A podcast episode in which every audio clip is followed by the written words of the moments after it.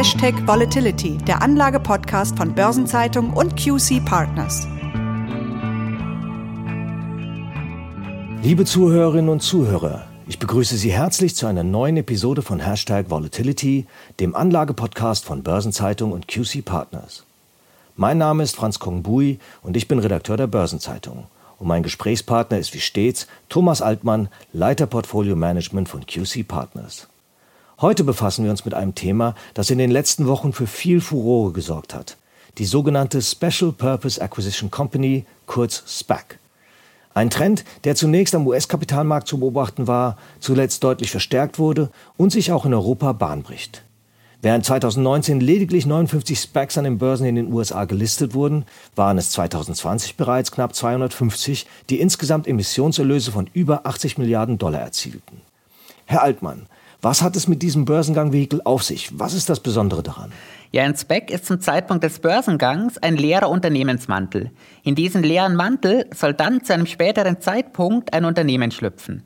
Und das bedeutet eben, dass die Anlegerinnen und Anleger zum Zeitpunkt des Börsenganges nicht wissen, in welches Unternehmen sie investieren. Ja, aber was passiert dann zunächst mit den beim IPO eingesammelten Geldern? Bis tatsächlich ein Unternehmen übernommen wird, liegen die Emissionserlöse auf einem Treuhandkonto und dürfen so lange nur in sichere Anlagen investiert werden. Und wer entscheidet, welches Unternehmen den leeren Mantel füllen darf? Die Initiatoren des jeweiligen Specs suchen ein Unternehmen aus, das sie zur Investition vorschlagen. Bevor das Unternehmen dann in den Mantel schlüpfen kann, müssen die Aktionäre auf der Hauptversammlung zustimmen. Daran sehen wir jetzt schon, dass ein Spec grundsätzlich drei Interessengruppen hat. Die Initiatoren, das Unternehmen und die Anleger. Zusätzlich anfangs natürlich die Banken, die den IPO begleiten. Okay, dann gehen wir die unterschiedlichen Gruppen doch mal im Detail durch. Starten wir mit den Initiatoren. Ja, sehr gerne. Wie der Name schon sagt, initiieren die Initiatoren den SPAC.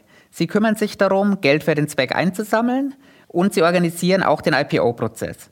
Da sie diesen Prozess auch bezahlen, werden sie häufig auch als Sponsoren bezeichnet. Nach dem IPO-Prozess sind sie für die Auswahl bzw. eben den Vorschlag des zu übernehmenden Unternehmens verantwortlich. Für dieses Paket an Dienstleistungen erhalten sie in der Regel etwa 20 Prozent der Aktien am SPAC kostenlos. Okay, kommen wir zur zweiten Gruppe, den Unternehmen. Worin liegt für die der Reiz, in einen SPAC zu schlüpfen? Ein Unternehmen kann den Weg an die Börse dadurch deutlich abkürzen. Der zeitaufwendige IPO-Prozess fällt weg. Dazu sparen sich die Unternehmen den auch nicht ganz billigen IPO-Prozess der Investmentbanken. Und vor allem kommen die Unternehmen damit an zusätzliches Kapital. Gut, und die dritte Gruppe ist die der Anleger. Was finden diese an SPACs besonders spannend? Anleger können sich an Unternehmen dadurch deutlich früher beteiligen, als das zum klassischen IPO-Zeitpunkt der Fall wäre. Und das mit viel kleineren Stückelungen als beispielsweise bei Private Equity Investments. Und so frühe Beteiligungen bieten natürlich entsprechend hohe Renditechancen, wenn auch bei gleichzeitig hohem Investmentrisiko. Denn zum Investmentzeitpunkt wissen die Anleger ja nicht, was sie genau kaufen. Okay, darauf kommen wir nochmal zurück. Aber kurz möchte ich noch nach der vierten Gruppe, den Banken, fragen. Ja, die Banken, die die Börsengänge begleiten, verdienen natürlich an der durch die Specs zunehmenden Zahl an IPOs. Übrigens hat es die Deutsche Bank durch die vielen Börsengänge von Specs wieder unter die Top 10 der größten IPO-Banken weltweit geschafft. Na, das ist beachtlich. Aber wie gesagt, will ich den Fokus heute vielleicht weniger auf die Banken legen. Kommen wir stattdessen zurück zu den Unternehmen, die für die Initiatoren interessant sind. Sie haben es ja gerade schon angesprochen. In der Regel sind es junge Wachstumsunternehmen, die in einen SPAC schlüpfen. Mehr wissen die Anleger aber nicht, wenn sie Aktien zeichnen. Das ist richtig. Tatsächlich ist die Informationslage bei der Auflage eines SPAC extrem dünn. In manchen Fällen ist im Vorfeld zumindest bekannt, in welcher Branche das Zielunternehmen tätig sein soll. Wenn die Initiatoren im Vorfeld ein konkretes Unternehmen im Blick hätten, dann müsste das schon im IPO-Prospekt offengelegt werden. Äh, gibt es denn Branchen, für die dieser Weg besonders geeignet oder attraktiv ist? Und wenn ja, welche tun sich denn da hervor? Den Ton geben hier sicherlich die zukunftsorientierten Branchen an. Im Einzelnen sind das Technologie, Fintechs, Biotechnologie, erneuerbare Energien und E-Mobilität. Wir haben ja schon gehört, dass die Anleger dem Unternehmen auf der Hauptversammlung zustimmen müssen. Was passiert denn, wenn sie das nicht tun? Ohne die Zustimmung der Hauptversammlung kann das Unternehmen nicht übernommen werden. Aber auch wenn es übernommen wird, müssen die Anleger, die nicht zugestimmt haben, den Weg nicht mitgehen. Diese haben dann die Möglichkeit, ihre Anteile am SPAC zurückzugeben. Beachten müssen diese Anleger jedoch, dass sie in dem Fall lediglich den Ausgabepreis zurückbekommen.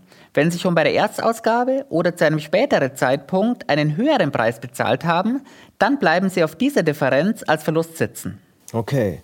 Wie lange haben die Initiatoren denn Zeit, ein geeignetes Unternehmen ausfindig zu machen? In der Regel liegt der maximale Zeithorizont bei zwei Jahren. Sollten die Initiatoren bis dahin kein passendes Zielobjekt gefunden haben, wird das Back liquidiert. Und kommt das häufig vor, dass kein passendes Unternehmen gefunden wird? Die Frage lässt sich im Moment noch nicht seriös beantworten. Von den vielen Specs, die 2020 ans Parkett gekommen sind, haben bisher 75 Prozent noch keinen Deal gemacht. Sie haben dafür aber auch noch mehr als genug Zeit. Klar ist aber, dass die Specs längst keine Nische mehr sind und damit natürlich immer mehr Specs gleichzeitig nach Zielobjekten suchen.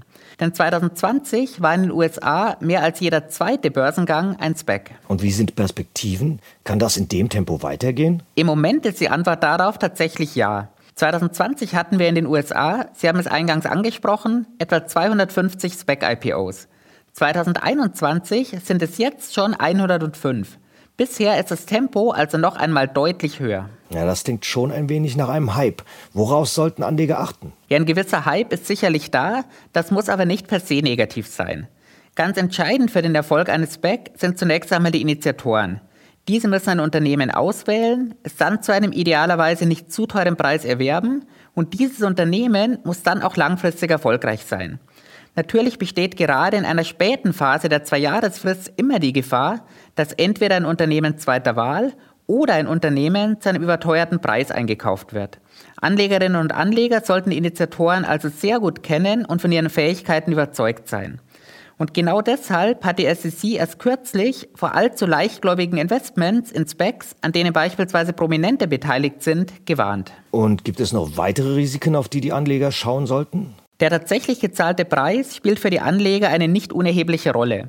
Denn der Ausgabepreis, den die Anleger bis zur Übernahme eines Unternehmens zurückfordern können, sollte ein gewisser Floor für den Kurs sein. Mit einem höheren Aufgeld steigen damit schon in der frühen Phase die Verlustrisiken. Und liegen schon Erfahrungswerte vor, was die Renditen angeht, mit denen Anleger rechnen können? Ja, bei einer Anlageklasse, die ein so schnelles Wachstum und gleichzeitig eine relativ kurze belastbare Historie hat, ist das nicht ganz einfach. Aber schauen wir hier auf den IPOC Specs Index, der im Juli letzten Jahres ins Leben gerufen wurde. In den ersten fünf Monaten bis zum Jahresende hat der Index fast 50 Prozent zugelegt und damit auch den S&P 500 geschlagen. Im laufenden Jahr ist er zwischenzeitlich weitere 30 Prozent nach oben geklettert, konnte die Gewinne allerdings nicht halten. Per Saldo ist er jetzt wieder da, wo er auch am Jahresanfang stand. Und damit ist er year-to-date hinter dem S&P 500 zurückgeblieben. Ja, da sind wir ja schon ganz nah bei unserem Kernthema der Volatilität. Welche Volatilitäten sind mit Specs verbunden und wie wirkt sich das auf das Auf und Ab an den Märkten insgesamt aus? Anfangs wird die Volatilität insbesondere bei fallenden Kursen durch den garantierten Ausgabewert gebremst. Das ändert sich natürlich in dem Moment, in dem eine Übernahme vollzogen wird. Dann gelten die normalen Regeln und Kursbewegungen. Und wir wissen, dass Bewegungen bei Wachstumstiteln immer heftiger ausfallen als bei Blue Chips. Und da wir mit den Specs in einer deutlich früheren Wachstumsphase sind, müssen wir hier auch mit noch höheren Kursausschlägen und entsprechend höheren Volatilitäten rechnen.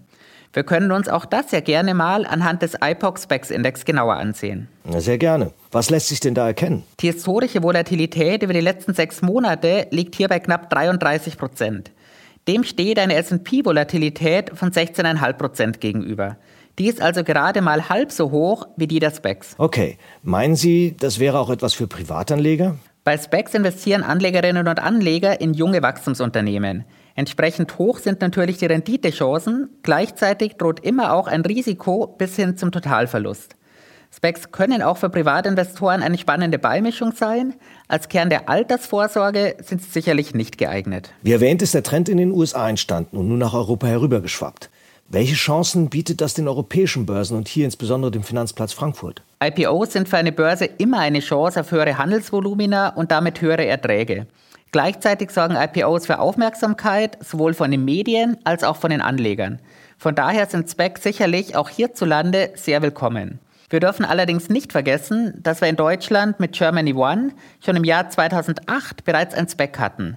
Dieses hatte damals AEG Power Solutions in den Mantel genommen. Und mit der Pleite des Unternehmens musste dann auch das SPAC von der Börse genommen werden. Trotzdem scheinen die Anleger auch hierzulande jetzt positiv auf SPACs zu reagieren. Das ist definitiv richtig. Im Februar ist Lakestar an der Frankfurter Börse gestartet. Lakestar hat 275 Millionen Euro eingesammelt. Geplant ist hier die Übernahme eines Technologieunternehmens mit großen Wachstumschancen. Bei der Emission war die Aktie achtfach überzeichnet und der erste Kurs lag mit 11,15 Euro mehr als 10 Prozent über dem garantierten Ausgabepreis. Seitdem nähert sich der Kurs jedoch mehr und mehr der Marke von 10 Euro an. Ja, und die nächsten stehen ja auch schon in den Startlöchern. Genauso ist es. Ganz aktuell strebt ja die European Fintech IPO Company One an die Börse, allerdings nicht in Frankfurt, sondern in Amsterdam. Einer der Initiatoren ist hier der ehemalige Vorstandsvorsitzende der Commerzbank, Martin Blessing. Und Blessing betont eben, dass er einem europäischen Fintech damit Wachstumskapital über eine europäische Börse zur Verfügung stellen möchte. Eben damit diese Unternehmen nicht den Umweg über die USA gehen müssen. Geplant sind hier 415 Millionen Euro und insgesamt sprechen wir bei den neu auf den Markt kommenden deutschen Specs über ein Volumen von 2 Milliarden Euro. Aber global sind die Dimensionen ja noch viel größer. Auch das ist vollkommen richtig. In Asien soll gerade die Firma Grab aus Singapur in einen Spec-Mantel schlüpfen Grab bietet Essenslieferungen und Fahrtdienstleistungen an und hier sprechen wir über eine Bewertung von 40 Milliarden Dollar. Damit wäre Grab die wertvollste Firma in einem Spec. Welches waren denn die, entschuldigen Sie das Wortspiel, äh, spektakulärsten Specs in der Vergangenheit? Da gibt es viele spannende und spektakuläre Geschichten, positive und auch negative. Und wenn wir das Wortspiel weitertreiben wollen, können wir Virgin Galactic sogar als galaktisch bezeichnen. Virgin Galactic ist im Weltraumtourismus tätig und kam über einen Spec an die Börse. Aus dem IPO-Preis von etwa 10 Dollar wurden zwischenzeitlich fast 63, aktuell sind es um die 30. Noch weiter nach oben ging es für den Mantel, der QuantumScape, einen Hersteller von Batterien für Elektroautos, übernommen hat. Zeitweilig hat QuantumScape den Anlegern ein Plus von mehr als 1000 Prozent beschert. Das brandaktuelle, spektakuläre Beispiel ist WeWork.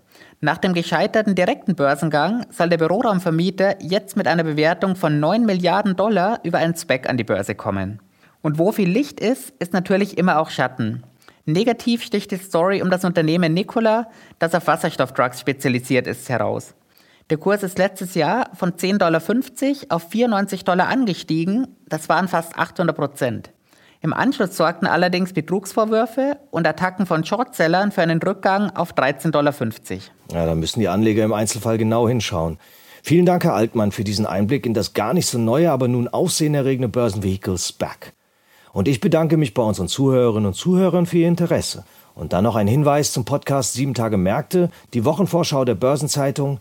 Da ja diese Arbeitswoche mit dem Karfreitag endet, wird die neue Folge ausnahmsweise morgen schon, also am grünen Donnerstag um 7 Uhr morgens erscheinen. Zu hören auf allen gängigen Podcast-Plattformen. Weitere Informationen dazu finden Sie in den Show Notes.